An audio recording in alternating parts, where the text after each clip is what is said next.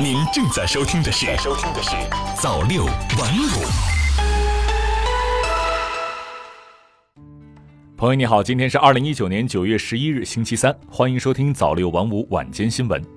随着中秋小长假和国庆黄金周离我们越来越近，有不少朋友外出旅游的计划也已经提上日程。对于很多选择坐飞机出行的旅客来说，每次出发之前都会反复确认自己有没有带好身份证，生怕因为忘带证件而无法登机，耽误了行程。不过，最近民航局公布的一项新举措，则让今后乘坐飞机出行的旅客们不再有这种困扰。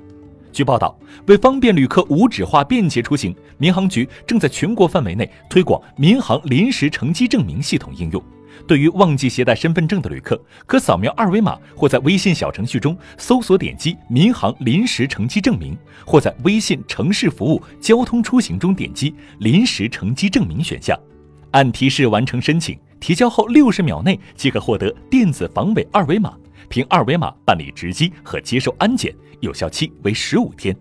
据介绍，到九月十五日前，该项系统应用将完成二百零三家机场的设备安装调试，其他机场将陆续于明年上半年完成。说到推广民航临时乘机证明系统的原因，民航局公安局副局长李岩表示，临时乘机证明是为没有携带身份证的民航旅客提供的一种服务措施。据统计，二零一八年全国机场累计办理临时乘机身份证明二百七十余万次，平均每天办理约七千四百人次。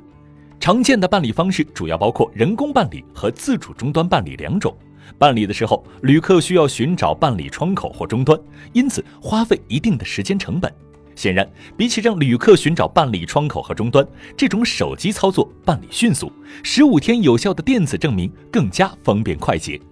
通过系统升级，纸质改电子的方式，不仅极大的缩短了办理时间，也提高了效率，降低了成本，给出行旅客带来了实实在在的便捷。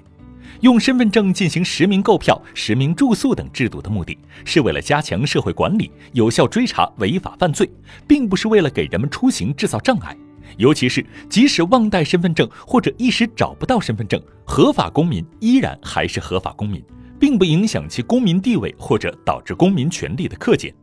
换句话说，管理与服务是一体两面。不管是实名制还是其他管理措施，也应该遵循以服务促管理的原则。一方面，公众有义务配合出示身份证件；另一方面，相关部门也要保障公众权益，尤其是不要因此增加太多冗余责任，在可行的范畴内优化服务，尽量为民众行方便。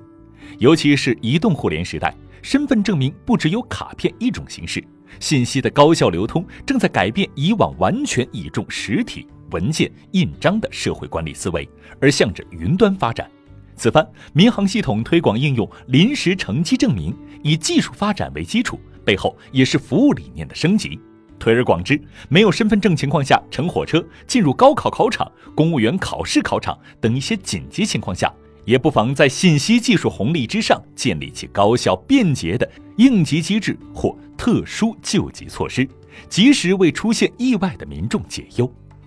好了，以上就是今天早六晚五晚间新闻的全部内容。我是 news 华，我们明天早间再见。